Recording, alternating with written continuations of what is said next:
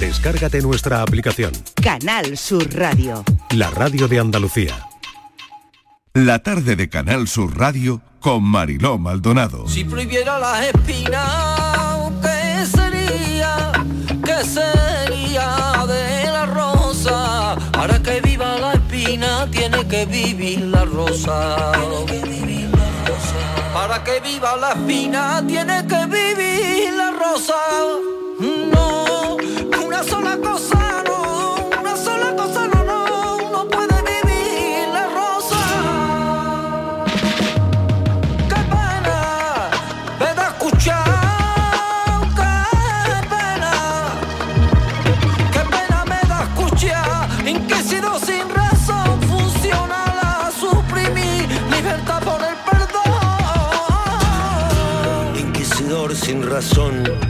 el dedo acusador de moral de cotillón.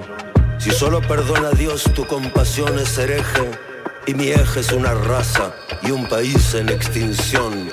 Torero, Si prohibiera la guitarra, la guitarra, el árbol no sonaría, ni la leña, ni durmiente, ni papel existiría.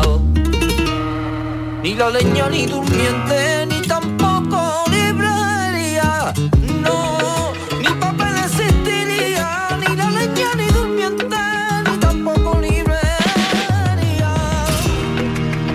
Me encanta este disco, Hereje, de Arcángel. Dice nuestro invitado que lo que nunca se permitiría es fallar en lo que le hace vivir, que es el arte de la música. Se falla el arte cuando se pierde la ilusión y el respeto. Parte de la premisa de que todos intentamos hacerlo bien, bien mm, hasta donde podemos, es no perder de vista el punto de partida, eh, porque lo demás es otra cosa. Así que eso le parecería que sería defraudar al arte, que eso no sería tomárselo en serio y que aunque no se puede ni se debe renunciar, es verdad que la dotación económica, puesto que cobras por tu trabajo, como todo hijo de vecino, para nuestro invitado, eh, solamente buscar el éxito comercial como alimento de ego no le ha interesado nunca. Em, leía esta mañana esto que decía Arcángel y quería arrancar preguntándole por esto. Arcángel, bienvenido, ¿cómo estás? Bien hallado, muchas gracias, encantado de saludarte. Oye, me ha encantado esto que he leído esta mañana, ¿no? Sobre parte de tu filosofía de estar aquí, de estar en la vida y de estar en el flamenco, ¿no? Sobre todo cuando em, darle a la música ese carácter de, de lo inmediato, em, pues no resulta muy beneficioso, ¿no? Porque al final eh, esa música que consumes en, en cinco minutos y que mañana ya ha pasado de moda y te están bombardeando con otra historia y te olvidas, ¿no? Quizás no, mm, no sea lo mejor para la música, ¿no?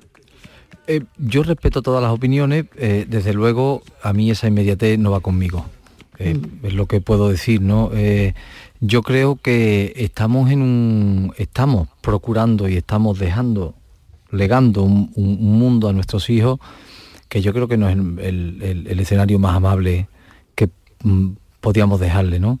Tampoco se trata de que no tengan que toparse con algún que otro problema ni, ni con alguna que otra pared, que es necesario e importante, pero creo que hay mm, pasos que podemos avanzarle, eh, golpes que podemos quitarle y, y creo que un- una buena eh, fórmula es eh, hacerles ver que las cosas cuestan esfuerzo, que el esfuerzo no siempre, eh, por mucha dedicación que uno le ponga y por muchas ganas, eh, te garantiza el, el éxito o el esperado, pero seguramente será bastante más exitoso el irse a la cama con, con el convencimiento de que uno lo ha dado todo, desde la rigurosidad, desde el respeto y, a partir de ahí, bueno, pues cada uno tiene lo que, lo que obtiene, ¿no? Pero creo que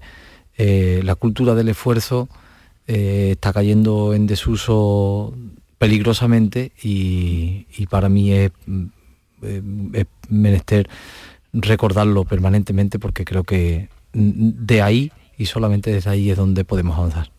¿A qué edad te fuiste tú de tu casa? Porque tú empezaste con muy chico, con, con 15 años, ¿no? Que ahora mm, iremos a ese momento, ¿no? Pero tú a qué edad te fuiste de tu casa? Porque hoy estábamos hablando con los oyentes en nuestro café, bueno, pues cómo recordaban ellos cuando se emanciparon, ¿no? Eh, cómo recordaban sus 30 años, ¿no? Porque claro, los 30 años de, de antes no son los de ahora, ¿no? Pero tú cómo recuerdas eso, Arcángel? Pues eh, me, me voy a acordar de lo que decía Cospedal de irse en diferido, ¿no? Yo me fui en diferido también, de mi casa. Poquito a poco, ¿no? Bueno, hay ¿O que cómo- ponerle una, una nota de humor a esto. Sí, hombre, Pero- claro, pero- eso siempre, eso siempre. Pero bueno, sí, me fui en diferido. eh, y, y lo digo porque eh, afortunadamente por mi eh, profesión, pues viajaba muchísimo fuera. Eh, estaba pasaba mucho tiempo fuera de casa, de, de la casa de mis padres, y, y no fue del todo traumático cuando me fui, ¿no? Lo que sí recuerdo es que me fui a una edad donde eh, uno pues tiene, no sé, vivas muchas cosas, ¿no? Las ilusiones nunca se deben perder, pero ciertamente me pongo en la piel, por ejemplo, de mi hijo con 20 años, que con, con- con suerte y, y diría yo con bastante suerte, eh, cuando tenga 30 estará comenzando a vivir una vida eh, medio ordenada en solitario, la verdad que algo hemos hecho bastante mal en todos estos años para que esto ocurra. ¿no? Yo también esta mañana eh, eh, siguiendo la, la prensa y escuchando, eh, es terrible ¿no? la situación a la que se enfrentan los, los jóvenes. Por eso yo desde mi foro, desde lo que hago, que, que- que es hacer, intentar hacer arte para que los demás disfruten y para disfrute mío propio también. Intento siempre ser muy consciente de, todas estas cosas, ¿no? Y, y tener conciencia social desde, eh, no solo desde eh, la vida personal, sino desde la vida artística, me parece imprescindible en los tiempos que corren. Desde luego. Oye, ¿y cómo crees tú que influye el sitio en el que naces en lo que luego somos, ¿no? En lo que luego somos en la vida, ¿no? Buah, yo creo en que tu bastante. caso, claro, en tu caso al horno, ¿no? Huelva, la- las cruces, las seguirillas alorneras. eh, mm, no sé, ¿no? ¿Cómo, cómo influye ese, Yo creo que ese sitio en el que naces, ¿no? Yo creo que muchísimo, Mariló, porque eh, eh, lo primero que conocemos de nuestra cultura es la costumbre.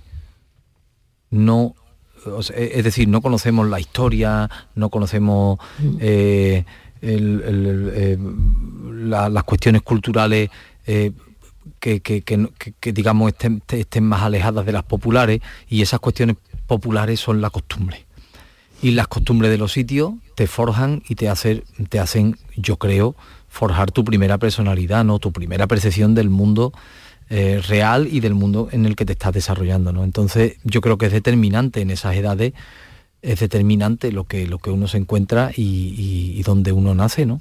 Eh, ¿Eso quiere decir que es imposible que uno sea de Wisconsin y le guste eh, los fandangos de, de Paco Torojo? Pues no, ni, ni tampoco que, que yo de Alorno me, me guste, que digo yo, no sé, Aretha Franklin, ¿no? Pues claro que no, evidentemente no, Claro, pero no, no es lo habitual. Claro, claro. Oye, y el fandango a los neros a ti te cambia la vida, ¿no? ¿Tú eres consciente de cuándo te cambia a ti tu vida?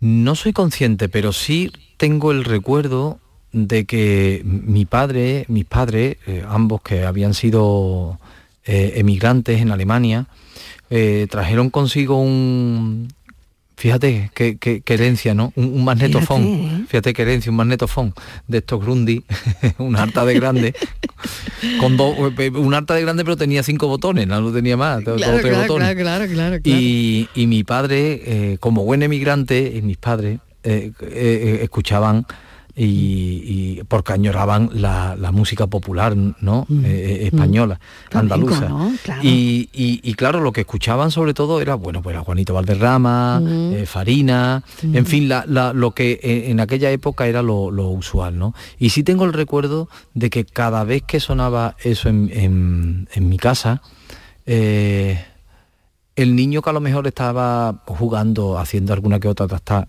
como hacen los niños, desaparecía. Desaparecía y, y aparecía otro embelesado con, aquello, aunque no lo entendía, porque no, eh, eh, lógicamente con esa edad no lo entendía, pero sí recuerdo que me gustaba mucho por encima de, todas las cosas, diría. Fíjate que eso iba calando en ese niño, ¿no? Hmm. Iba calando, iba entrando, ¿no? Porque ¿quién te explica a ti el flamenco? Porque llega un momento en que el flamenco, el flamenco hay que explicarlo. El sentimiento no, porque tú lo estás diciendo, ¿no? Ahí estabas con ese magnetofón enorme escuchando flamenco, ¿no? Y, lo que tú sentías en ese momento, pues lo sentías y ya está. Pero luego el flamenco también hay que explicarlo. ¿Quién te explica a ti lo que es un palo, lo que es otro? ¿Alguien te lo explica? ¿Tienes pues conciencia de eso? Pues fíjate, yo tuve la suerte de que sí, pero no del flamenco, sino de, de los fandangos. Yo recuerdo que cuando tenía 10 años, no, eh, sí, bueno, un año antes, nueve años, mis padres, claro, me gustaba tanto que, eh, tenía un vecino eh, que, vivía enfrente de casa que casualmente cubría el reportaje fotográfico de un concurso de fandangos con carácter infantil que, se hacía en Huelva todos los años. Y entonces este hombre pues le recomendó a mi padre, oye, mira, parece ser el niño está todo el día en la escalera cantando y parece ser que a este le gusta de verdad, llévalo a, la peña, ve qué tal, cómo, se le da. Y me llevó a la peña flamenca eh, de la orden.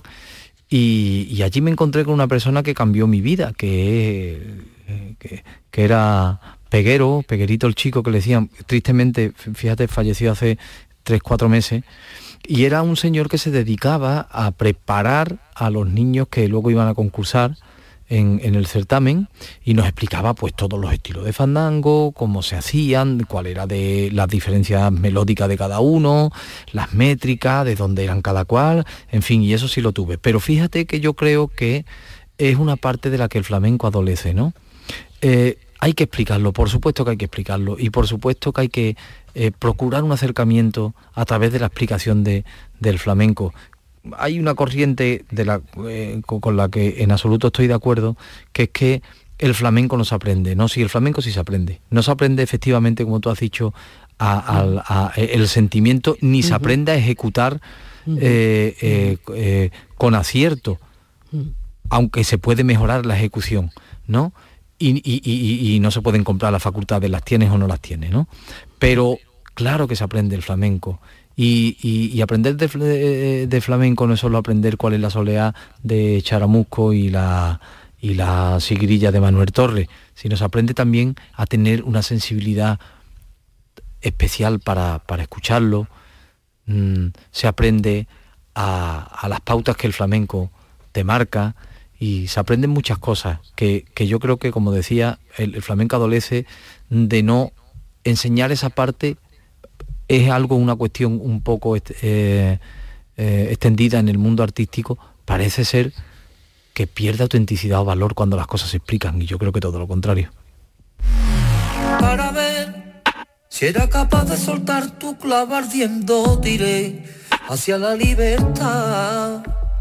Fui por la calle de medio hacia la libertad en busca de mi destino.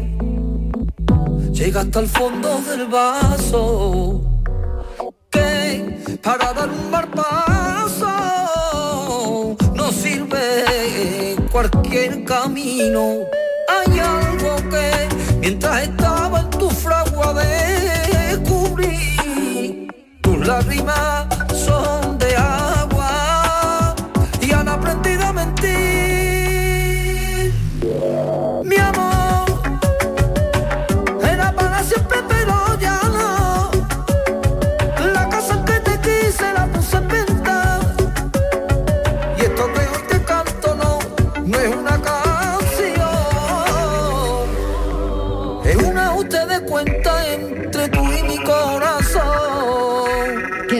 ¿eh? Una no sabe dónde entrar, ¿eh? Porque Ajuste de Cuentas es una de las canciones que también me gusta muchísimo de este eh, disco de Arcángel Hereje. Fui por la calle de en medio hacia la libertad. Habrá cosa más bonita. Bueno, una gran obra que, cuenta con las letras este hereje de artistas, de artistas como Juanes, como Andrés Calamaro, como Vetusta Morla, Leiva, Vanessa Martín, Rosalén. ¿Cómo, cómo ¿cómo hiciste para reunir a, tanta gente? ¿no? Y, bueno, yo, yo creo que simplemente llamarlos, ¿no? Pues la verdad no, no sé contestarte porque ni yo mismo me lo explico. Pero creo que sí sé mm. por qué todos dijeron que sí. Y es por mm. el yo también, yo también. Y es por el respeto. yo creo que es por el mm. respeto que le, tienen a este bendito arte que es el flamenco, ¿no? Y a ti, y a ti también. Bueno, espero que yo tenga algo que ver, pero sinceramente creo que, que y si nos diéramos cuenta a, eh, nos cambiaría mucho la vida. El, flamenco es un arte muy grande, el flamenco es un arte que, llega muy lejos y que, conquista los corazones de mucha gente, ¿no? y, bueno, en esta tierra a veces parece que nos cuesta entender que, el flamenco forma parte nuestra, ¿no? Eh, es increíble, pero eh, lo siento a veces. Forma parte de nosotros, está claro. Qué buena definición esa que acabas de dar. Eh, no, no, hay que contar nada más, es que forma parte de mí, de ti, de mis hijos, de, los tuyos, de, los que hemos nacido aquí. ¿no? Hmm. Bueno, la gente con la que te cruzas, antes te pregunté si el sitio donde naces también, bueno, pues de alguna manera condiciona, pero la gente con la que te cruzas también, como por ejemplo Carmen Linares, como Enrique Morente, ¿no? ¿Qué ha significado toda la gente con la que te has ido cruzando? En, en tu carrera, en la forma de mirar el flamenco, Em, en la forma de arriesgarte, ¿no? Porque, oye, yo creo que hereje es un riesgo como en su día lo hizo Morente con Omega, ¿no? Mm. Yo lo, veo así, ¿no? Sí, si el sitio eh, eh, influye, es decir, e, el ámbito donde te, crías influye, las personas son determinantes. Eso eh, va un paso más allá de la influencia que ejerce sobre ti la costumbre, ¿no? Eh, yo he tenido la suerte de toparme con gente que sobre todo lo que me ha enseñado son valores, ¿no? Que es lo que, lo que eh, una, persona acaba, a, lo que una persona acaba recurriendo siempre, ¿no? Cuando, cuando se ve, eh, no sé, falto de, respuestas, ¿no? Para, para, para algunas cosas. Entonces, eh, Enrique Morente, y, lo bonito es que Enrique Morente, Carmen Linares, Camarón, toda esa generación, sin hablar, ya te estaban enseñando. Que eso es importantísimo, porque hay gente que habla para querer enseñar y hay gente que no habla y con, y con su silencio te enseña, ¿no? Eso es maravilloso.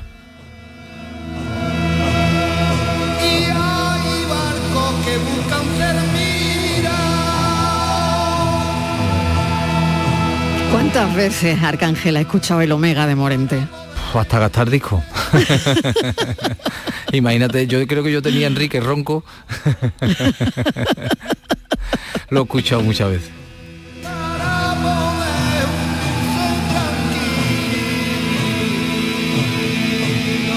Y otra cosa es la suerte del apellido Arcángel, ¿no? que, ya es que no, no tuviste ni que buscar nombre artístico. bueno, esa, es una de esas cosas que, te tocan y qué bonito es, ¿no? Qué bonito es. Bueno, de hecho ya hay otro músico por ahí, ¿no? Que, que también es, Arcángel, ¿no? Sí, lo que pasa es que él se lo ha puesto. él se lo ha puesto, él se lo ha puesto, pero el tuyo venía ya, venía ya. el mío venía de fábrica, la verdad que ayudan todas esas cosas, ¿no? Eh, Fíjate, ¿no? Fíjate. Eh, eso es cierto. Además que, bueno, no pareciera premonitorio, ¿no? Eh, eh, nunca jamás en el colegio, por ejemplo, me llamaron por mi nombre. Fíjate. Que es curioso, verá que, haya mucha gente a los que en el colegio se les llama por su apellido, pero... Y, no son tan rimbombantes, ¿no? Sino apellidos normales. Sí, sí. Pero no sé, curiosamente a mí siempre se me, llamó por, por, mi apellido eh, desde la escuela hasta tal punto que yo a día de hoy si no es alguien de mi familia, mm, em, vamos, escucho mi, nombre y lo más normal es que no me dé la vuelta, no atienda, vamos. Ojalá me ayudará a escapar por esa ventana. Aquí hay gente, mucho ruido y no me interesa nada ojalá me ayudara a escapar por esa ventana. Aquí hay gente, mucho ruido y no me interesa nada. Qué diferente es todo cuando tú estás a mi lado. El espacio se reduce cuando tú y yo no miramos. Qué bonita canción de amor, ojalá, ¿no? Cuánta poesía hay aquí, cuánto amor, cuánto, cuánta complicidad. Arcángel. Es maravillosa. Yo la primera vez que, que escuché en un audio de WhatsApp las tres primeras frases que me, que me mandó Soleá, lo tuve clarísimo. Vi el tema, o sea, no me hizo falta más.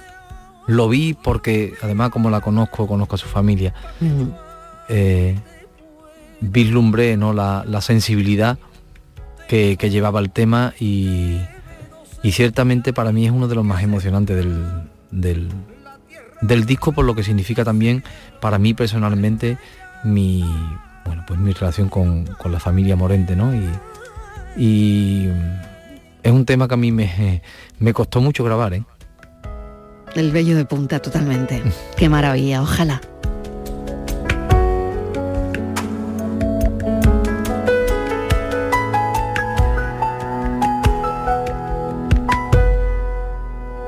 Te deseo todo el rato que llegue aquí ya mañana ¿Sabes cuando estás tan a gusto, tan a gusto, tan a gusto, escuchando un disco con la persona que lo crea y no quieres acabar la entrevista? Pues eso me está pasando a mí ahora mismo. Pero claro, tú te tienes que ir, yo tengo que seguir con otros contenidos. Tenemos que hablar de la gira, cómo ha ido, cómo va, cómo es, eh, y de otros proyectos que, tienes eh, seguramente, como eh, sé que lo tienes con Carmen Linares, con, en fin, con, con gente grande. En fin, háblame de lo que tú quieras. Porque bueno, porque nada, me queda muy poquito de entrevista y también tenemos que contarle a la gente dónde, por dónde vas a estar, qué vas a hacer, dónde te pueden ver. Pues mira, lo, lo cuento rápidamente. Lo, lo- lo- lo más inminente es Sevilla, eh, en el Cartuja Center el 22 de febrero. De allí saltaremos a, a Málaga el día 24, a, a- perdón, a Málaga, a Granada, al Teatro Manuel de Falla. Eh, luego hare- haremos ronda el 28 y, el 13 de abril en, Málaga en el Teatro Cervantes. Esas son la- la- las primeras fechas de, de- la gira de hereje que estamos intentando completar eh, para, pa- para un poquito más adelante con otro sitio y, por ahí va a discurrir mi vida en este mes de febrero, marzo y abril intentando llevar a- a todos los sitios posibles pues mi música, lo que yo creo, lo que lo que lo que me gusta hacer y lo que lo que me hace feliz, ¿no? Yo quiero también, si me permite y me queda tiempo, darle las gracias a Álvaro Gandul y a, y a Ismael eh, Guijarro, que han sido mis coproductores artísticos en este disco, a todos los eh, que han compuesto para mí, eh, aunque sea media nota, y a todos los músicos que han intervenido. ¿no? Yo creo que los proyectos no son de uno solo, proyectos son de mucha gente y hay que agradecer a toda y cada una de las piezas integrantes pues su cariño y su dedicación. Pues en alguno de estos sitios yo iré a verte. Vamos, estoy convencida porque Ojalá. vaya discazo, vaya discazo de Arcángel. Así que te agradezco enormemente este ratito de charla, 22 de febrero. eh, me has dicho, si no me equivoco, en Málaga, el 22. No, el- el- el 22 Sevilla. 22 Sevilla, 24 Granada, es. 28 Ronda, 13 de abril en el Cervantes en Málaga. O sea que tenemos un montón de sitios para, para buscar ese hueco para nosotros mismos, para escuchar Arcángel. Merece mucho la pena. Muchas Muchísimas gracias. gracias. A ti, Un beso Marilo, muchas enorme. gracias. Cuídate mucho. Igualmente, Adiós. gracias. y no te reconocerás en el espejo. Supongo que hoy me toca remar en este mundo gris de tu estrecho apartamento que todavía huele a mí y a veces he querido llamar pero nunca es un buen momento La tarde de Canal Sur Radio con Mariló Maldonado. También en nuestra app y en canalsur.es. Úbeda, cuna del renacimiento andaluz y patrimonio de la humanidad. Hoteles con encanto en lugares increíbles. Adéntrate en el renacimiento del sur de España, donde disfrutar de un turismo con unos servicios al visitante de excelencia. Sumérgete en su historia. Úbeda. Ven, te sorprenderá. Escuchas Canal Sur Radio, la radio de Andalucía. Si necesitas un electrodoméstico, ¿por qué pagar de más en grandes superficies? Ven y paga de menos en Tiendas El Golpecito. Tus primeras marcas al mejor precio y una selección de productos con pequeños daños estéticos con descuento adicional y tres años de garantía. Tiendas El Golpecito. Ahorra hasta el 50% en tus electrodomésticos. 954-100-193 y tiendaselgolpecito.es. Atención amantes del arte. Ante la gran demanda de visitantes, la exposición inmersiva Van Gogh Grandes Éxitos amplía su estancia en Sevilla. Disfruta esta experiencia única hasta el 14 de abril en el Pabellón de la Navegación. Compra tu entrada en van-gogh.es. El Carnaval de Cádiz te lo cuenta Canal Sur Radio y Radio Andalucía Información con la cobertura digital más amplia en Carnaval Sur. Todos los días aquí tienes tu palco del carnaval. Desde las 8 de la tarde en Canal Sur Radio Cádiz y Radio Andalucía Información Cádiz por FM. Y para todo el mundo, gracias a Internet. Disfruta de este concurso universal a través de nuestra aplicación móvil, nuestra web y la plataforma Canal Sur Más con Fernando Pérez, Ana Candón y todo su equipo. El Carnaval de Cádiz en Internet estés donde estés. Desde Cádiz para Andalucía, España y la humanidad, muy buenas noches, buena gente. La tarde de Canal Sur Radio con Mariló Maldonado. 5 y 32 de la tarde. La salud emocional de los jóvenes dicen que está muy debilitada después de la pandemia y el objetivo del teléfono de la esperanza es de realizar algunos talleres, cursos. Nos hemos enterado que enfocados a algunas herramientas necesarias para fortalecer, Estivaliz, ese bienestar emocional de la gente más joven, ¿no? Em, claro, queremos hablar con gente que, que, que esté con ellos, que los trate a diario y que les pongan herramientas, ¿no? Eso es, Marilo. Fíjate, el teléfono de la esperanza, precisamente el objetivo es eh, fortalecer el bienestar emocional de todo el mundo. ¿eh? Hablamos de todo el mundo. Pero en esta ocasión, Marilo, sí es verdad que hay una cierta preocupación precisamente por, por los jóvenes, ¿no? Porque, bueno, después de la pandemia y por otras circunstancias más, eh, pues están viendo que está bastante debilitada. Así que eh, yo creo que es bastante interesante. Están realizando eh, cursos, taller prácticos, que es muy importante, que se llama Cuídate, quiérete. ¿Para qué? Pues por ejemplo, Marilo, para resolver preguntas, fíjate, algo tan fáciles, pero que a veces son tan difíciles de encontrar respuesta como ¿quién eres tú? ¿Cuáles son tus puntos fuertes? ¿Duermes lo suficiente? ¿Qué te da miedo? ¿Hace las cosas que te gustan? ¿Tienes amigos con los que se te pasa el tiempo volando? Fíjate qué preguntas tan sencillas, pero que seguramente, Mariló, para muchísimos mm, no tengan una respuesta. No tan fácil de responder, es Claro, claro. Así Mm. que me parecen muy importantes y yo creo que, que debemos de conocer un poquito más. Venga, vamos a hablar con Lola Cañadas, es voluntaria del teléfono de la Esperanza de Almería, responsable de comunicación. Bienvenida. Además ha sido profesora de formación y orientación laboral. Lola, bienvenida. Gracias por atender nuestra llamada. Muchas gracias a vosotros. Bueno, tengo la suerte de contar aquí con Borja. Rodríguez, que precisamente viene de algún taller ahora mismo con, con gente joven, además. Pero, eh, ¿cómo está la salud emocional de, de la gente joven y, y realmente cómo ha sido esto de mm, montar un curso, taller práctico, cuídate, quiérete, precisamente por eso que estamos contando, ¿no? Eh, bueno, yo creo que la salud emocional en general es muy importante, se trabaja muy poco, nos enseña muy poco desde pequeños y, bueno, con esa inquietud es con la que hemos montado este taller, eh, concretamente para jóvenes, aunque el teléfono de la esperanza se dedica, como bien habéis dicho, a, cualquier persona que tenga debilitada la salud emocional. En este caso sería como plantar semillas, es decir, que si trabajamos la prevención de la salud emocional, pues probablemente eh, las personas que la trabajen tendrán más herramientas para vivir de una forma más saludable con, de mayores. Por eso queremos empezar con los jóvenes. Hola Lola, ¿qué tal? Buenas formas, pues- tardes.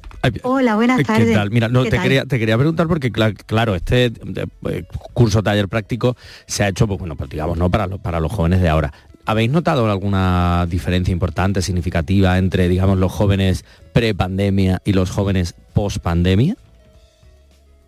Eh, bueno, yo creo que sí. Eh, los jóvenes están mucho más, digamos que eh, necesitan mucho más de las redes sociales, de alguna forma están un poco más aislados, mm, pero, pero en fin, que mm, sí, supongo que sí, sí, bastante.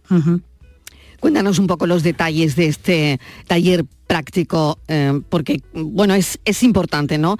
Que vais a trabajar más con la gente joven, Lola.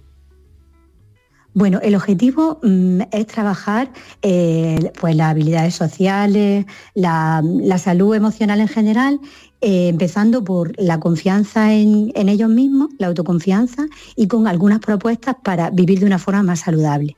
Vamos a hablar pues del sueño, de la alimentación, del ejercicio físico, de la calma interior, de, mm, eh.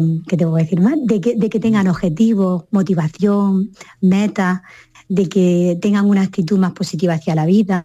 Y no lo vamos a trabajar desde un punto de vista teórico, sino que mm, em- esperamos o deseamos que desde el minuto cero empecemos con dinámicas que nos hagan aprender de una forma eh, desde las emociones, ¿no? Sí, Lola, nuestra- nuestro propósito. sí, claro. Lola, buenas tardes. Yo, eh, no sé qué aceptación Hola, están teniendo todos ¿qué estos cursos en, en la gente joven, ¿no? ¿Cómo los están recibiendo y cómo responden y sobre todo qué os dicen después del curso? Es decir, ha merecido la pena, me encuentro más seguro, tenía muchas dudas, inseguridades, no dormía y, y es que hay que ver, ¿no? Ahora sé cómo enfrentarme a determinadas situaciones que antes me, me dejaban en la sombra. Ujú. O en la oscuridad. Bueno, son 10 horas de formación. Son 10 horas de formación que, o sea, estamos haciendo, eh, el teléfono de Esperanza de Almería está haciendo eh, charlas de una hora y pico en los, en los centros educativos para invitar al alumnado a que venga al teléfono de la Esperanza a hacer esta formación de 10 horas.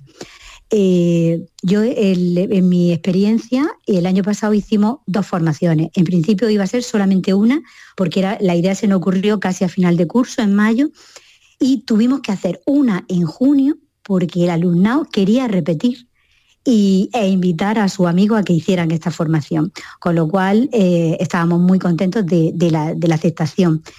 Y por dar un testimonio, quería, querría dar el de un alumno de segundo de bachillerato. Los de segundo de bachillerato, de en principio, no estaban propuestos para esta formación porque es un año muy duro.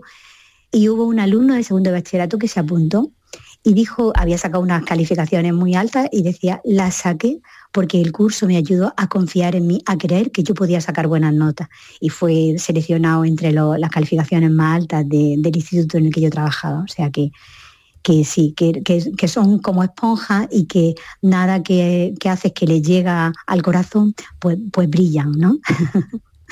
Qué importante además todo eso. Pues mm, no sé si quieres añadir alguna cosa más, Lola, te agradecemos enormemente que nos hayas atendido, gestionar el estrés, la ansiedad, las emociones, ¿no? Creo que es, es muy importante para... la soledad. Sí, el miedo y la soledad, porque al final, con tantas redes, eh, no sé si se sienten solos nuestros Pues hijos. Yo ahí empiezo la charla, eh, o sea, también pienso que están escondidos, eh, eh, que, que, sí, que, que, mm, fingen de alguna manera lo que no son o, que no tienen amigos y entonces todo eso les va a venir muy bien. Nos lo vamos a pasar muy bien. Yo quiero pensar que va a ser un encuentro de jóvenes en el que nos vamos a divertir mucho. Y también que, pues mira, sí, sí querría decir algo, y es que eh, el propósito de relacionar a personas iguales, a personas, eh, la relación entre iguales, el grupo también creo que enriquece muchísimo. El hecho de que de conocer las experiencias de otros, de que otros tengan los mismos sentimientos, las mismas dudas, los mismos errores que tú, eso hace que, que te sientas mejor. Eso ya nos está consolando, ¿no? Y creo que a ellos mm, mucho más. Entonces es un encuentro como de calidad, ¿no? Que tengamos una, un tiempo de, como que pedimos a los padres un tiempo de calidad, pues yo pido para este curso un- también un, un encuentro de calidad, Lola, al final... de profundización en compartir- nosotros mismos. compartir todas esas emociones dentro de ese grupo de, de iguales hace que en el fondo ya no en una pantalla, sino de, de, digamos de tú a tú, ¿no? Teniéndolo al lado, que compartan y entiendan que no están solos ni solas y que hay muchísima chavalería que comparte esas mismas emociones difíciles, esas situaciones complejas que muchas veces no saben manejar. Pero te quería preguntar, Lola, también, que eh, si nos podrías poner algún ejemplo de, de- de esa parte práctica del, del curso. Mm, A ver, ¿qué te puedo comentar? Pues mira, te voy a poner un ejemplo con la charla que damos en los centros. La charla eh, termina con una obra de teatro. En una hora conseguimos que, los, que el alumnado, mm, 18 voluntarios salgan y hagan eh, una obrita de teatro con unas pancartas y unas cosas, pues se acaba, son ellos los que llegan a la conclusión final del taller eh, contando, un- ¿no? el- el- el- haciendo como un resumen, ¿no? Y salen, a la- a- a- y salen y actúan delante de sus compañeros. Creo que si consigo eso en una hora, probablemente consigamos muchas más cosas el día. Desde luego. Un saludo, Lola. Lola Cañadas, mil gracias y me parece, bueno, muy bueno que haya gente que tenga esta, esta iniciativa, porque, claro, cuando vemos los, los índices, ¿no? Pues, pues, por ejemplo, ¿no? De suicidio en jóvenes y Por hay que hacer ejemplo, es algo. un tema que también trabajamos en el Claro, teléfono de la esperanza. eh, claro sí. exactamente, por eso lo digo, ¿no? Mm, No podemos quedarnos quietos. Y agradezco podemos, pues. enormemente que alguien se dedique a indagar en lo que hay ahí, ¿no? En lo que hay en esas cabecitas. Pues gracias, gracias, a vosotros por darnos voz. Un saludo, Lola Cañadas, gracias. Un saludo, un abrazo, gracias. Que hay en tus ojos con solo mirar? Estás cansado de andar y de andar y caminar, mirando siempre a algún lugar. Sé que las ventanas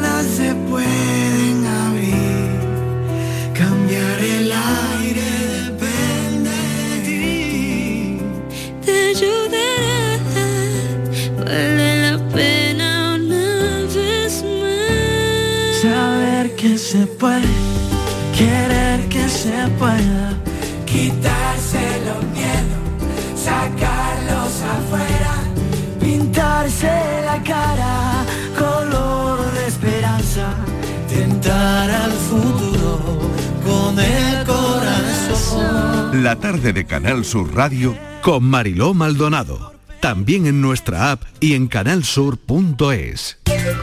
Rebajas en Rapimueble, simplemente más bajas. Dormitorio 139 euros. Apilable de salón, ahora 159 euros. Más ahorro, más ofertas, más barato. Solo en Rapimueble, líder en rebajas y paga en 12 meses sin intereses. Más de 230 tiendas en toda España y en rapimueble.com.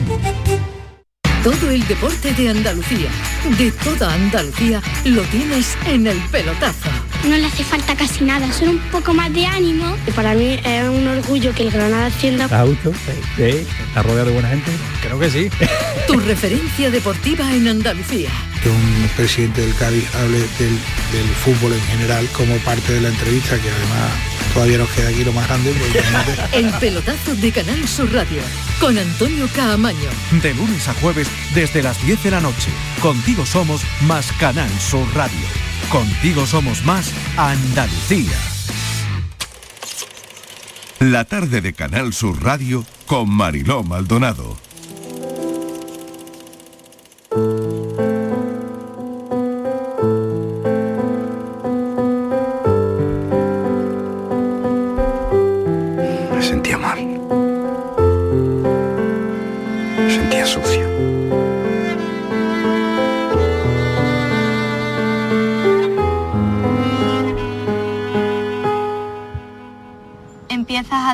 Cuenta de que no es normal.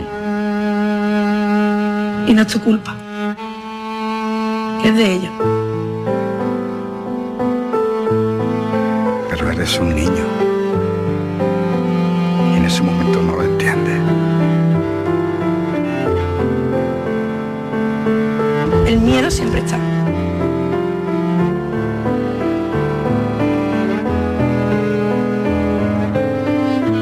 Abuso deja mucha huella. Sufrir abuso infantil te marca, te condiciona, te limita, pero ¿qué hay después? Pues hay gente haciendo trabajos como este, que además es mejor cortometraje documental, podría serlo, premios Carmen, porque está nominado. Eh, y tenemos aquí a su guionista, bueno, la persona que ha impulsado este 711 Cuarzo, que es, como les digo, un cortometraje documental donde se profundiza en las consecuencias y nos muestra las formas que hay tan distintas de vivir el duelo después de sufrir abuso en la infancia, de las secuelas, del camino, de romper el silencio, de destruir el estigma, de no sentirte como se sienten las víctimas de abuso. E importante eh, ha sido en este trabajo no revictimizar. ¿no? Daniel Ortiz, bienvenido, gracias por acompañarnos. Un placer, un placer siempre estar aquí en este programa contigo, Marilo. Bueno, cuéntame, Dani, porque eh, esto ha tenido un recorrido, este, este corto ha tenido un recorrido muy interesante a través de, de distintos sitios y creo que donde se ha puesto em, ha habido silencios, ¿no? Esos silencios cómplices, esos silencios eh, potentes, además hemos tragado saliva, ¿no? Cuando hemos visto a alguna víctima contar su historia. Ha pasado esto justo. Eso es. Eso- ese silencio Eso es. que en la radio uno dice, ay, se me ha ido. Es- Eso. eh, hablando un poco, ahora que dices lo de la nominación a los premios Carmen, que estamos súper emocionados y contentos de haber llegado hasta aquí. Sí es cierto que hemos tenido un recorrido, en este caso muy corto, y que ahora ha empezado todo, ¿no? Digamos que a recogerse todo eso. Pero uno cuando hace este tipo de trabajos y hace este tipo de obras, en mi caso, no lo hace para, para premios.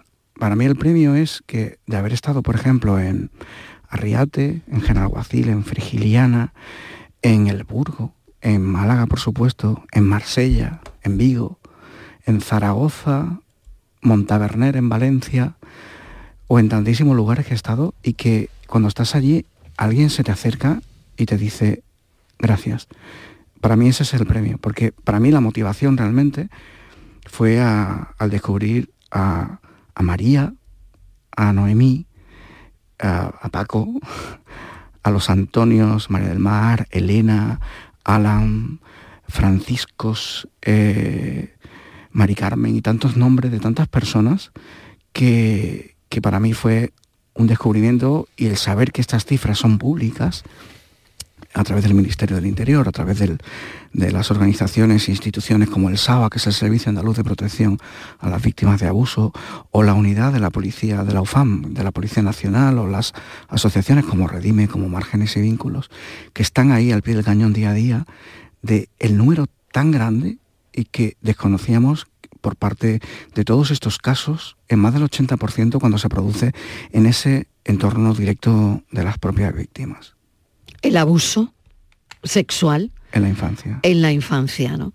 Fíjate la importancia de no revictimizar con un trabajo como este, Borja.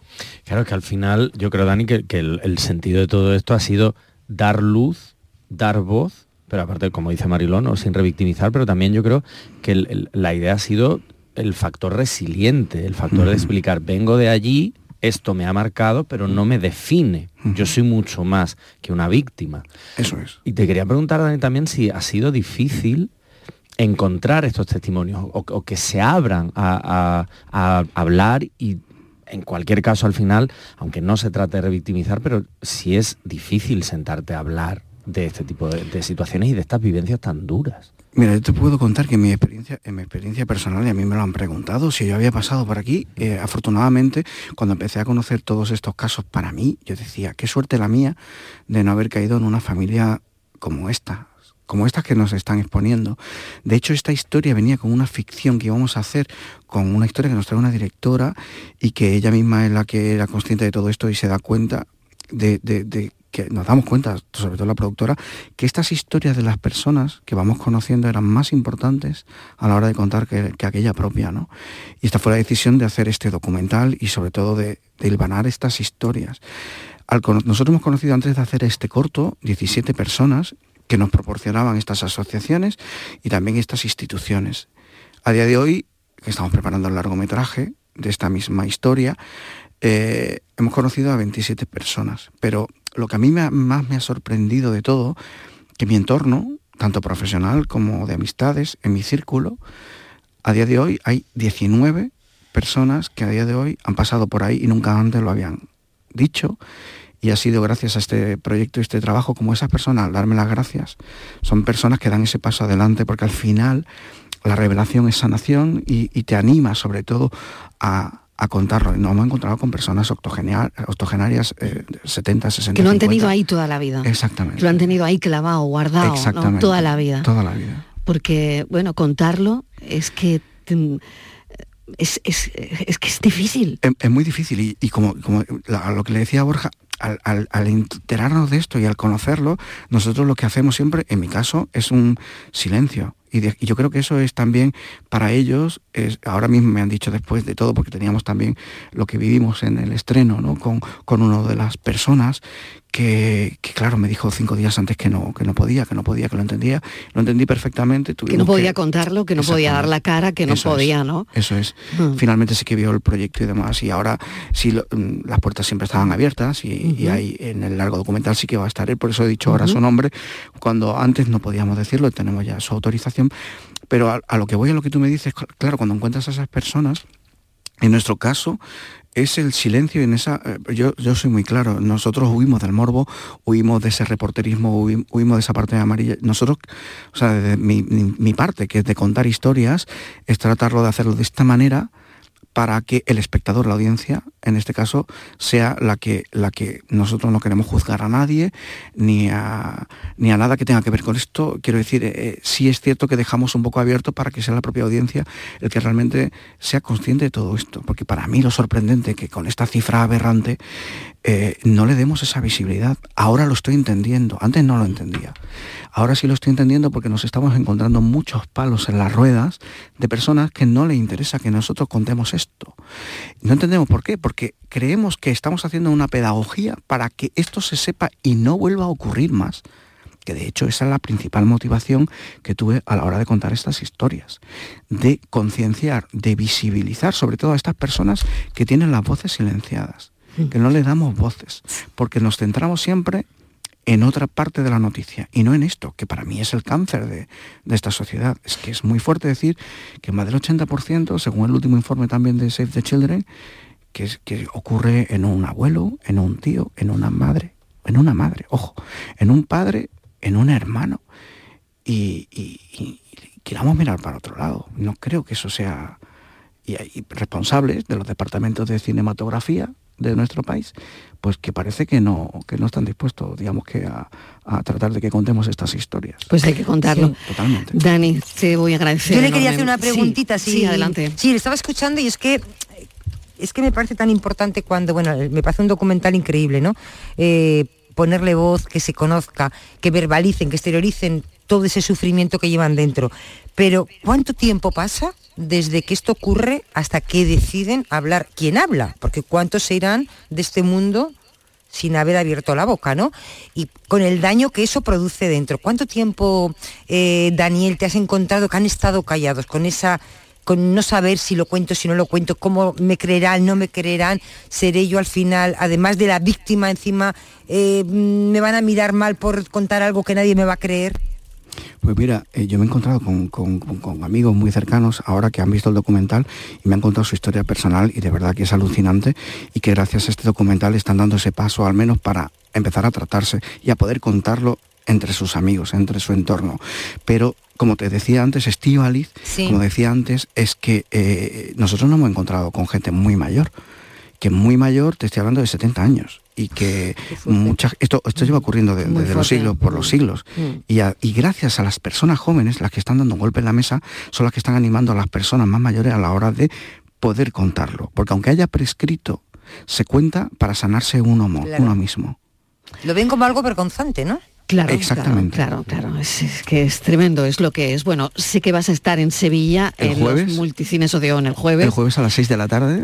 Que Ah, la perdón, perdón, a las gente- 8 de la tarde. que la gente se acerque si está por Sevilla a verlo, porque merece mucho la pena. Y hoy estás en el Albéniz, aquí en Málaga. Esta noche a las ocho y media estamos en el Albéniz. Estamos a casi casi a punto de hacer otra vez todo vendido porque nos, eh, nos quedan como 20 o 30 entradas y, y animamos a toda la gente que vamos, va, va a haber un coloquio después de la proyección con las protagonistas, que eso es lo importante, ese coloquio a posteriori de la proyección y vamos a cerrar con la actuación de Ginés González que ha compuesto una canción para, para esta película.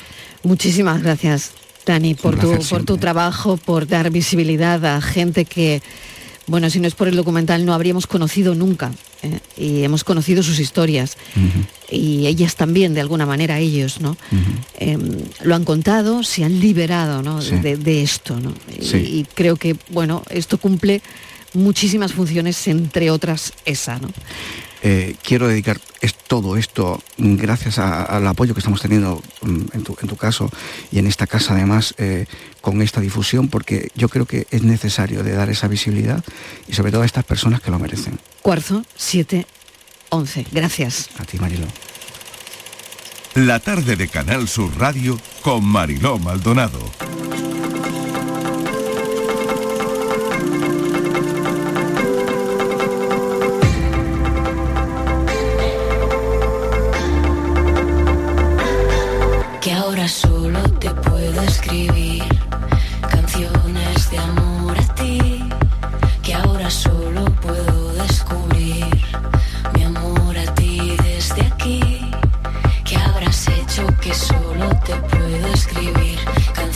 Historia que nos llega a la redacción y que. Estíbaliz Martínez me pasa hace un momentito. Joven de 17 años, condenado por hackear el correo de su profesora para conseguir los exámenes. O sea, el tipo ha hackeado el correo de la profesora. Se nos está Tal yendo cual, Marilo. ¿eh? A ver, yendo bueno, es que accedió- Mil euros tendrá que pagar a la profesora y cumplir 57 55 horas de servicios comunitarios. Claro, es que a la profesora Bueno, le salta, le salta un aviso de que alguien está intentando acceder a su nube. En Porque, el móvil. porque este entró, pues como entra al cuarto de baño de su casa, tan fresco, ¿no? Y entonces, claro, él tenía allí todos los exámenes, las eh, modelos, pillar el dispositivos. examen, ¿no? Claro, ¿para qué Claro, vamos y entonces ella ¿Para se da cuenta porque eh, Marilo, claro, ahí es un es joven y entonces se dio cuenta, 17 años. Parece ser que te dicen la, la IP, la dirección de, de- del De- de- móvil de dónde, que ha intentado, claro, Y por ahí claro. le pilla. ¿Por qué? Porque una vez le, le cogió el móvil porque intentó copiar. Y por ahí le pilla, Marilo. Por ahí le o sea pilla. que ella ya tenía una ligera sospecha igual, ¿no? Bueno, bueno, pero yo espero que esto, no sé, Borja, que está mucho en los institutos, no sea muy habitual, ¿no? Y creo yo que los móviles ya además tienden a, a desaparecer, aunque tú lo puedes hacer desde tu casa. Claro, al final lo puedes hacer de casa. También te digo una cosa, mm, eh, todo el, eh, todo el tiempo que ha invertido en, hackear y en tal lo podía haber dedicado a estudiar, pero bueno. Pero bueno, te voy a decir una cosa. Ahora porque están los móviles, pero en mi época había auténticos artistas para copiar. Ah, no, se sí, hacían auténticas virguerías para copiar. Vamos, que esto ha y se dedicaba toda la vida. Toda la vida de Dios. la vida. Claro. Pero antes se intentaba entrar eh, donde estaba el examen. En los despachos, Ahora, claro, claro. Físicamente, que era igual de delictivo, ¿eh? Claro. Claro, lo que pasa es que Igual aquí- de delictivo que entrar eh, En al, el- al ordenador, al ordenador. correo personal, además. claro, lo que ¿no? pasa es que aquí lo que estamos hablando es que Bueno, ya... al correo del, del, de- del, del centro. instituto del Claro, pero ya estamos hablando de un delito en el sentido de que ya No, se era su teléfono el personal, ¿eh? Era el teléfono personal. que aquí, claro, que estamos hablando hay- de, tal mayores. De hecho, Claro. cuando yo he leído la... no es solo pillarte el examen, Claro, ¿no? no es cogerlo de un cajón que, haya- que tampoco está bien, ¿eh? pero no es cogerlo de un cajón y ya, sino que ya es meterte en un sitio, en este caso un Mm. correo, en el que tú no solo ves un examen, Claro. tú ves información personal de esa persona, correos de otras personas, la intimidad de esa persona está completamente vulnerada.